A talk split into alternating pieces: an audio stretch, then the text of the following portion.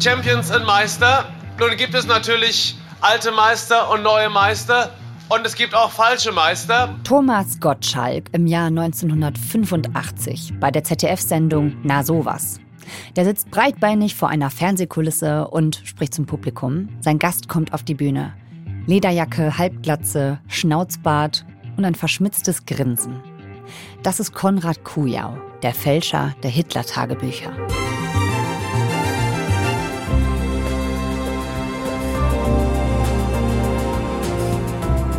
Guten Abend, herzlich willkommen.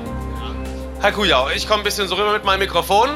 Als was sehen Sie sich eigentlich? Viele haben ja gesagt, also das ist eine tolle Leistung, was der gemacht hat. Die anderen haben gesagt, so ein Sausack, der hat einfach beschissen. Wie sehen Sie sich? Ja, schon so. Äh, ich habe schon etwas beschissen. Aber es hat auch viel, viel Freude gemacht. Dass die Tagebücher gefälscht sind, klar, das wissen wir heute alle. Ist ja einer der größten Medienskandale in Deutschland. Aber jetzt zeigt sich daran noch eine neue Seite. Und die ist sehr düster. Konrad Kujau, der Fälscher der Hitler-Tagebücher, fliegt damals auf. Sein Fälscherhandwerk wird teilweise auch bewundert. Aber Kujau ist eben nicht so harmlos.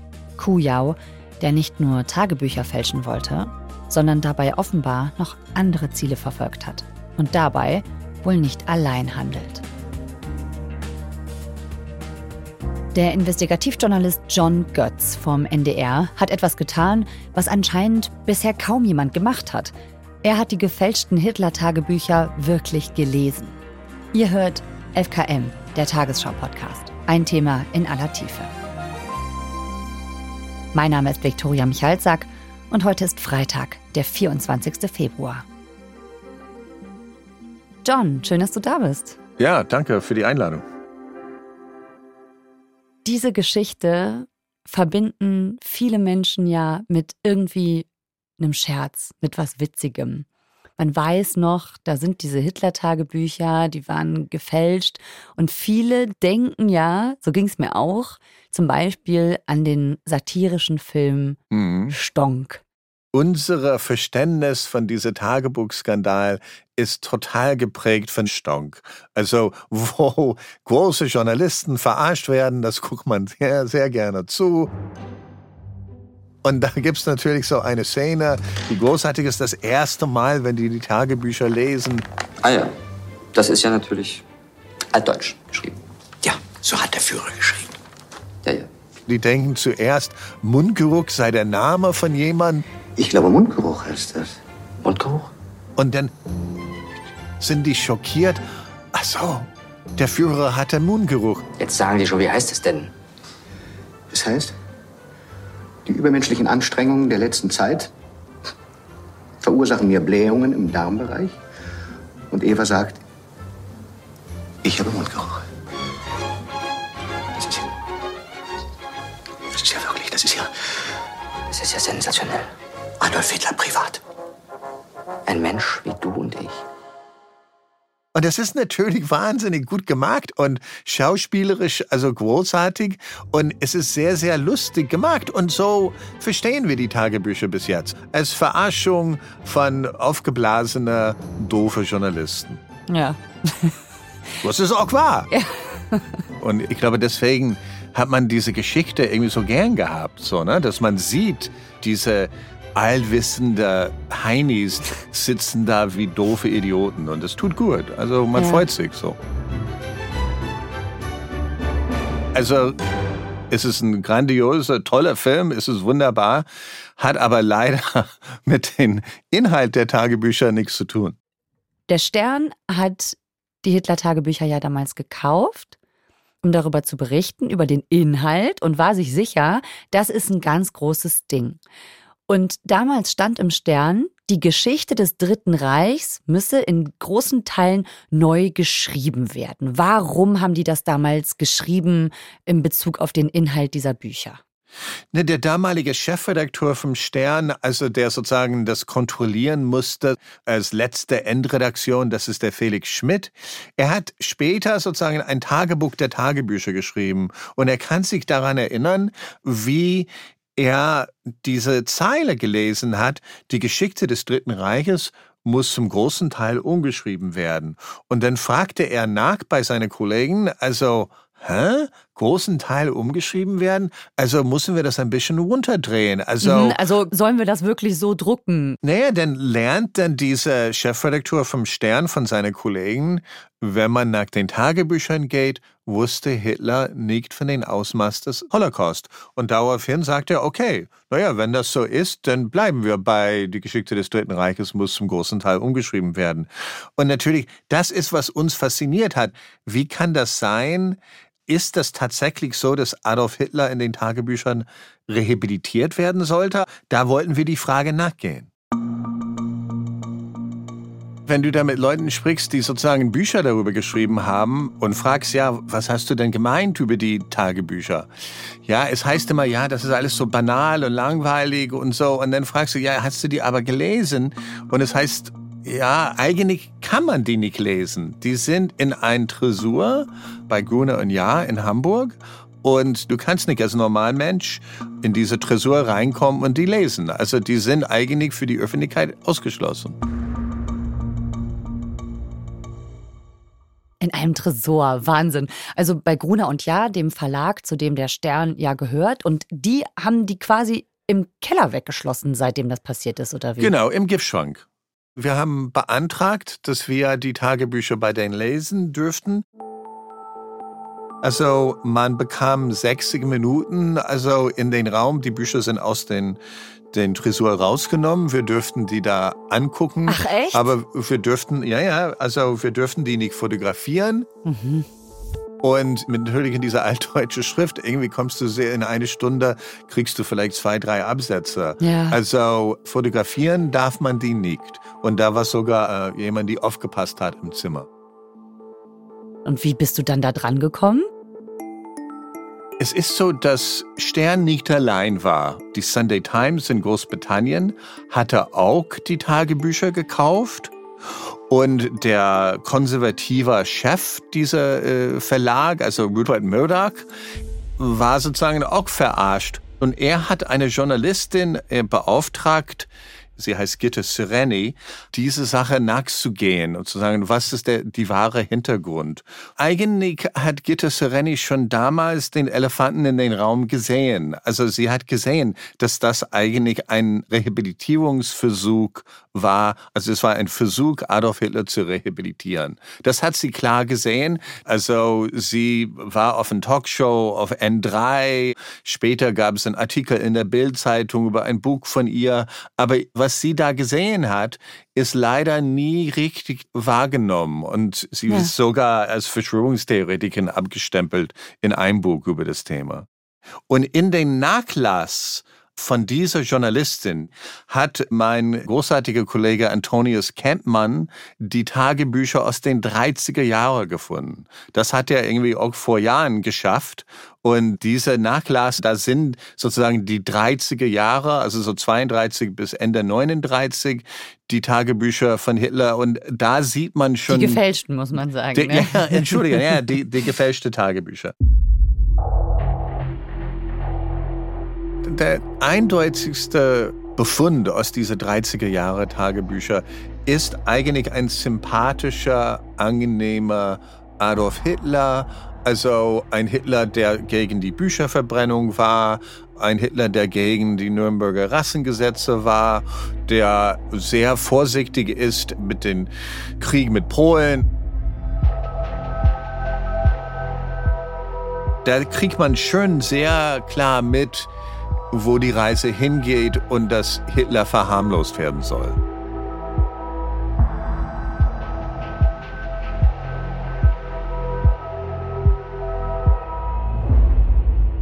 Und dann gibt es ja aber auch noch die Tagebücher der 40er Jahre, richtig? Genau. Und die 40er Jahre Tagebücher waren, waren super schwer zu finden, also super schwer zu bekommen. Es gibt Anwälte, die an den Fall gearbeitet haben. Also dort haben wir am Ende eigene Kopien bekommen und die waren alle in so ein bizarrer Mischung von allerlei altdeutsche Schriften, sage ich mal. Und die sind extrem schwer zu lesen. Und mit Hilfe von der Uni Innsbruck, wo es eine Firma gibt, die sozusagen durch künstliche Intelligenz Altschriften liest, haben wir über also wirklich über sechs Monate lang diese Tagebücher von dieser bizarre alten Kujau Pseudoschrift in was Lesbares, am Ende in so, so ein, ein lesbarer Word-Dokument kann mich erinnern, als man da in Januar 42 irgendwie gelesen hat, also da guckte man natürlich nach den Wannsee-Konferenz, ja, also ja. so, wo der, der Massenmord sozusagen also beschlossen worden ist, ja. Und da sieht man irgendwie so also kurz davor, schreibt der vermeintliche Hitler, dass er unbedingt möchte, dass die Juden eine Heimat in Ungarn haben. Also da gibt's große Flecken da und wieso können die da nicht leben und so und sich selber ernähren. Und dann am Tag der Wannsee-Konferenz bezieht er drauf, es muss eine Lösung her und er favorisiert Ungarn. Okay, also das heißt, nicht die Vernichtung der Juden, sondern so eine Art Umsiedlung nach Ungarn, eine komplett andere Geschichte. Ja, eine komplett andere Geschichte. Und das sieht man in den 40er Jahren. Da fragt sich dann dieser vermeintliche Hitler, also ob Himmler überhaupt eine Idee hat, was jetzt mit den Juden passiert und so. Das fragt er in 43, als der Massenmord in, in Hochproduktion ist, mhm. ja. Also das sind teilweise auch so, so richtig entsetzlicher dumme Bemerkungen, also wo es ganz klar war in der nationalsozialistischen Leitung, was los war und diese, diese Texte, die Hitler immer als Unwissen darstellt, haben was extrem Widerliches, muss man auch sagen. Ja, irgendwie, wenn man das so hört, ich finde, das klingt total absurd. Also ja, irgendwie. Ja, ist ähm, es auch, ja. Ja. Konrad Kujau, das war ja dieser geschickte Fälscher, der damals, so muss man es ja sagen, so ziemlich alle reingelegt hat und diese Tagebücher teuer verkauft hat an den Stern. Jetzt merkt man, okay, da stehen Sachen drin, die wirken auf uns heute absurd. Also Hitler habe vom Holocaust nichts gewusst und diese ganzen anderen Sachen, die du da erzählst. Und jetzt fragt man sich, warum ist das so? Der normale Fälscher, also wenn er ein Gemälde aus Picassos blauer Periode fälscht, kommt nicht mit einem orange Gemälde. ja. Da ist ganz eindeutig ein positiver, verfälschtes Bild von Hitler. Und natürlich, da fragt man sich, was ist denn die Motivation? Ja. Also, das ist nicht die Motivation von einem Fälscher, irgendwie was Falsches zu ja. fälschen. Man will was, man will was genauso machen, wie es eben war. So, ja. ne? Und dann fingen wir an, da so mehr über Kujau zu recherchieren, also über sein eigenes sozusagen politischer Selbstverständnis und auch sein Umfeld. Okay. Und was habt ihr daraus gefunden? Also Kujau, also wenn man ihn einfach wahrnimmt, für wie er sich so ausgegeben hat, hat sich immer wieder als Nationalsozialist bezeichnet. Er hat nationalsozialistische Literatur in der DDR reingeschmuggelt. Er hat nach Stasi-Berichte, also die viele Jahre vor dem Skandal entstanden sind, Leute gesagt, er möchte irgendwie den Arbeit äh, der NSDAP weiterführen. Er ist durch Stuttgart gelaufen mit SS-Uniform, also er trug einen Nazi-Ring. Auf jeden Fall merkt man, also eine Scheuer vor rechtsextremer nationalsozialistischer Gedankengut hatte er nicht. Anscheinend war dieser Fälscher offen rechtsextrem. Das hätte man ja wissen müssen, auch damals. Und das finde ich irgendwie so krass. Also irgendwie mir im Kopf geblieben von dieser Geschichte ist so ein vielleicht verschrobener, aber ja irgendwie auch gewiefter Fälscher. Ne? Mhm. Man denkt irgendwie so, mhm. ja, ähm, der hat natürlich was gemacht, was nicht richtig war, aber irgendwie wird er so dargestellt als so ein bisschen so ein sympathischer Bösewicht oder man, ne, genau, ne, so ein bisschen genau, wie bei Ocean's genau. Eleven, ähm, wo ja. man dann denkt, das sind so ja. Verbrecher zwar, aber irgendwie genau. machen die das ja ganz witzig. Lange arbeitet, irgendetwas ungeheuer genau hinkriegt. Es geht bei ihm auch relativ schnell. Das heißt, wenn ich jetzt meine Unterschrift hier hinsetze, wären Sie aufgrund Ihrer Begabung in der Lage, die relativ schnell nachzuempfinden. Gut. Man muss erinnern, dass Kujo im Prinzip eine falsche Werkstatt hat. Und es fing nicht an mit den Tagebüchern, sondern er hat Gemälde, Zeichnungen, Gedichte, Briefe, Liebesbriefe an Eva Braun und so. Da hat er irgendwie über mehrere Jahre hinweg diese äh, falsche Werkstatt gehabt. Und man kann die Ursprünge dieser falsche Werkstatt sehen. Also das eine, mit denen er da sehr eng damals zusammengearbeitet hat, mit denen er da so Bilder irgendwie gefälscht hat. Also, also wenn man sagt Fälscherwerkstatt, saßen die dann alle gemeinsam an diesen Büchern oder wie lief das ab? So eine Fälscherwerkstatt denkt man irgendwie, das ist eine große Holzbank und die sitzen da alle irgendwie und schreiben gemeinsam. Das meine ich nicht. Was wir da sehen, ist ein Werkstatt im Sinne von Menschen, die zusammenarbeiten in verschiedene Funktionen.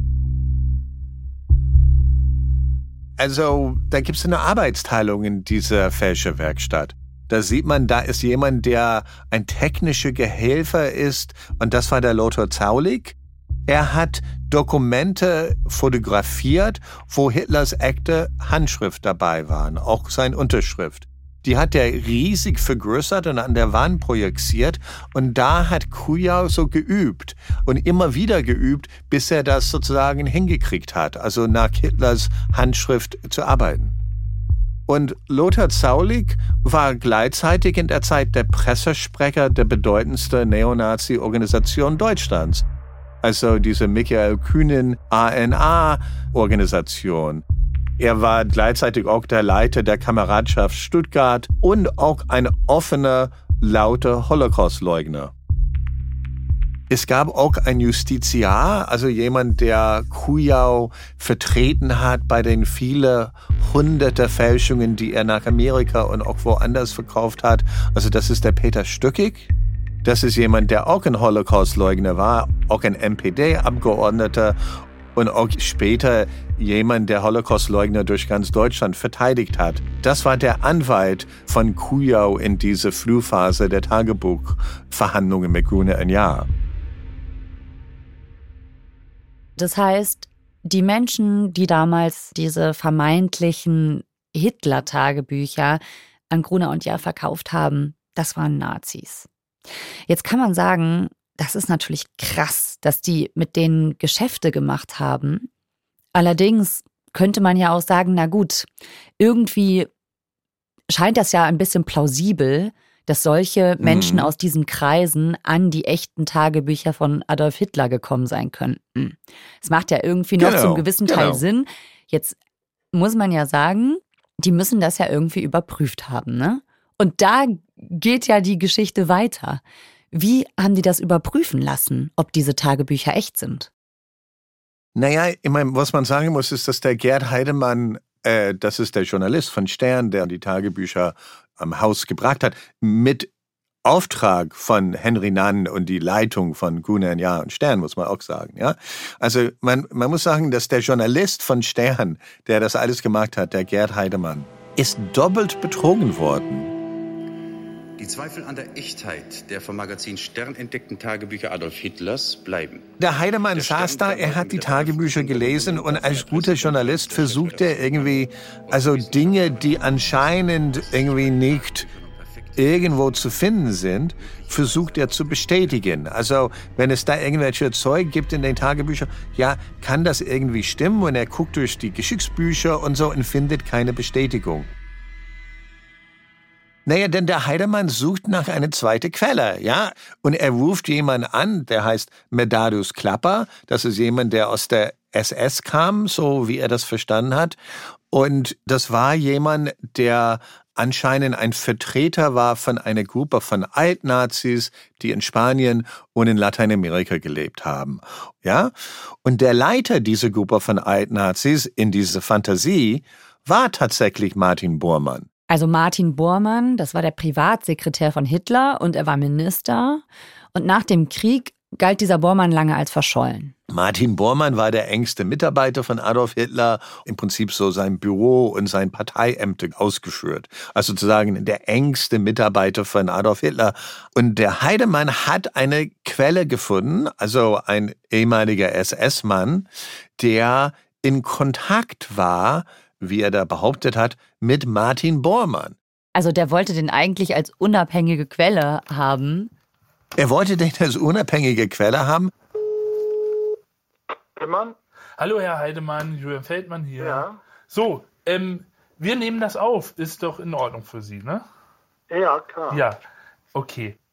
Mein Kollege Julian Feldmann hat eigentlich Heidemann gefragt, wie es damals lief. Diesen äh, Medardus Klapper hatte ich durch das Bundeskriminalamt kennengelernt. Der hatte ein Waffengeschäft in äh, Karlsruhe und war nebenbei als V-Mann für das Bundeskriminalamt tätig. Zum Beispiel hatte mir Klapper erzählt, er tat ja immer so, als sei er in Verbindung mit einer Gruppe aus Südamerika, alten Nazis, und dazu gehöre auch Martin Bormann. Und Bormann hätte ihm erzählt, er hätte von Hitler das goldene Parteiabzeichen mit Brillanten geschenkt bekommen. Und Gerd Heidemann hatte die Situation, dass er tatsächlich die historische Figuren fragen könnte über den Inhalt der Tagebücher. Nun gibt es in der ganzen Literatur keinen Hinweis, dass es ein goldenes Parteienabzeichen mit Brillanten gab. Aber plötzlich stand in einem Tagebuch, dass Hitler Bormann wegen seiner treuen Dienste das goldene Parteiabzeichen mit Brillanten verliehen hat. Das Faszinierende war, dass die anscheinend den Inhalt der Tagebücher gekannt haben. Die haben im Prinzip diese Fälschung bestätigt. Die haben die Fälschung sozusagen als zweite Quelle, so als Cross-Checking, haben die Heidemann irgendwie versichert, dass was da drin steht, stimmt. Dann kam mit den Skelettfunden vom 7. und 8. Dezember 1972 in Berlin uns der Kommissar Glück zu Hilfe. Nicht der Kommissar Zufall, denn man fand die Skelette genau in dem Raum, wo sie nach all unseren Erkenntnissen und den sonstigen Indizien sein mussten. Aber ist das nicht total komisch auch, dass die davon ausgegangen sind, dass Martin Bormann noch lebt? Schließlich war ja eigentlich die Annahme, dass der tot ist. Ich kann sagen, unser Wahrscheinlichkeitsurteil wurde zur Sicherheit.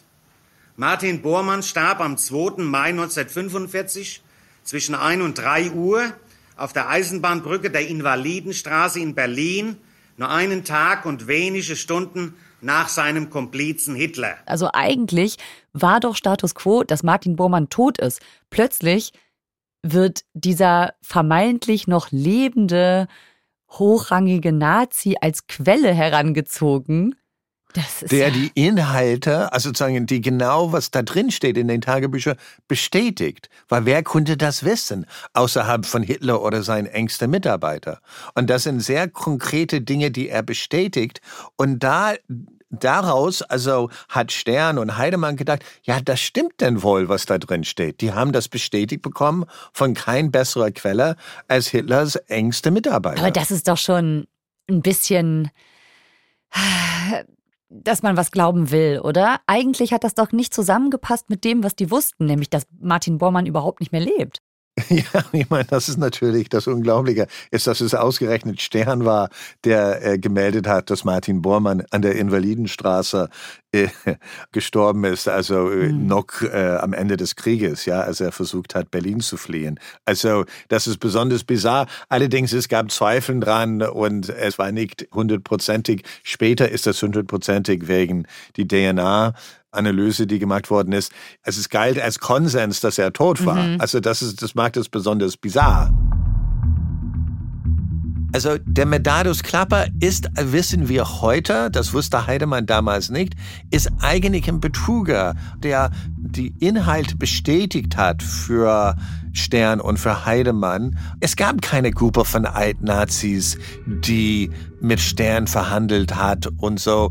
Es gab keinen Martin Bormann damals. Also er ist schon irgendwie 1945 gestorben. Also er ist ein Betrüger, der das erfunden hat. Und die Funktion davon war, Heidemann den Eindruck zu geben, dass diese gefälschte Inhalt stimmt. Also dieser Herr Klapper, der hat sich ausgegeben als Kontaktmann zu einer Gruppe, die es gar nicht gab. Und hat dann in deren Vertretung quasi mit dem Stern verhandelt. Genau, und er hat 200.000 D-Mark vom Stern bekommen. Und die sagen gegenüber die Staatsanwaltschaft Hamburg, die damals ermittelt hat, also eine bedeutende Person bei der Sternverlag, also bei Gune ein Jahr, erklärt die Staatsanwaltschaft Hamburg, die Gruppe von Altnazis, mit dem die verhandelt haben, waren unzufrieden mit wie die Geschichte über das Dritten Reich bis dahin geschrieben worden ist. Und die wollten Dokumente liefern, die das richtigstellen würde. Ach, das heißt, diese Intention war eigentlich klar. Die Intention der, dieser Absicht war klar und die haben sogar 200.000 D-Mark dafür bezahlt. In der bisherigen Aufarbeitung der Hitler-Tagebücher hatte man das Problem, dass man die Tagebücher selber nie lesen könnte. Und man hatte immer gedacht, dass dieser Kontaktmann zur Martin Bormann eigentlich mit den Tagebüchern nichts zu tun hatte. Klar schien er irgendwie doch die Inhalte von Tagebüchern zu kennen und zu bestätigen. Aber indem man die Tagebücher selber nie gelesen hat, war das nie so richtig Thema. Mhm. Und bisher hat man nie gewusst, ob er eigentlich in Kontakt war mit Konrad Kujau. Und was wir eigentlich sozusagen journalistisch richtig, äh, glaube ich, der bedeutendste Neuigkeit, die wir haben aus unserer Recherche, außer dass die Tagebücher revisionistisch sind und dass der Umfeld Nazis waren, ist, dass dieser Kontaktmann doch in Kontakt war mit Kujau. Es gibt ein Gespräch, wo die über die Aufteilung der Gelder, also die Einnahmen von den gefälschten Tagebüchern geredet haben. Da haben wir einen Augenzeuge, also der anwesend war, der Anwalt damals von dieser Kontaktmann hat das dann später aufgeschrieben und das finden wir sehr plausibel. Und das heißt, also der Heidemann ist dann betrogen worden von zwei Seiten. Okay, also das heißt, diese Sekundärquelle, die Zweitquelle, die eigentlich diese Hitler-Tagebücher verifizieren sollte und das ja auch getan hat, die steckten unter einer Decke. Aber ich frage mich auch, warum gab es gar keine Alarmglocken? Wenn da der angebliche Informant ein hochrangiger Nazi ist, der es bestätigt, aber auch nur über einen Mittelsmann und eigentlich weiß man ja, dass der tot ist. Ich meine, am Ende muss man die Frage stellen, ja, hä? Also Hitler war, wusste nichts vom Holocaust?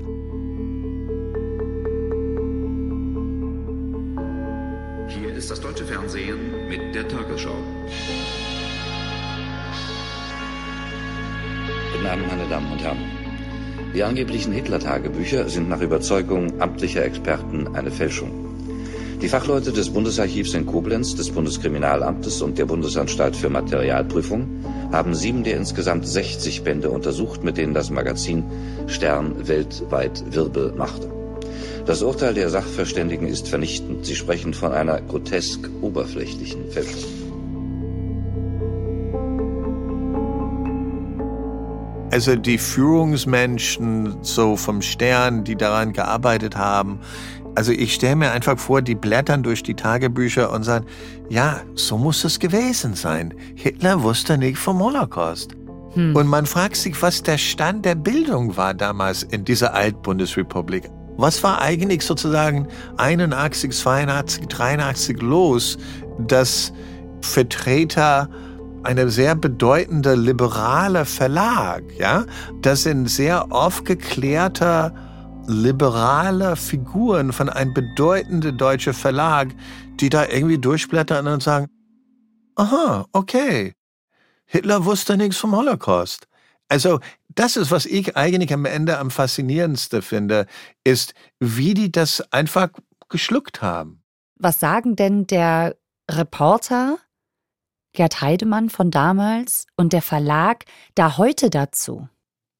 Ja, zu der Frage, über was da drin steht und so, wie die das damals geglaubt haben und so, hat äh, Grune ein Ja gesagt. Dazu werden die nicht äh, kommentieren. Also, wenn man Gerd Heidemann die Passagen vorliest, und das haben wir auch gemacht, ähm, sagte er, dass er damals gedacht hat, das ist plausibel, das kann doch stimmen. Also es könnte sein, dass, dass Himmler nur den Holocaust gemacht hat und Hitler das nicht gewusst hat. Das hat er damals irgendwie für plausibel gehalten.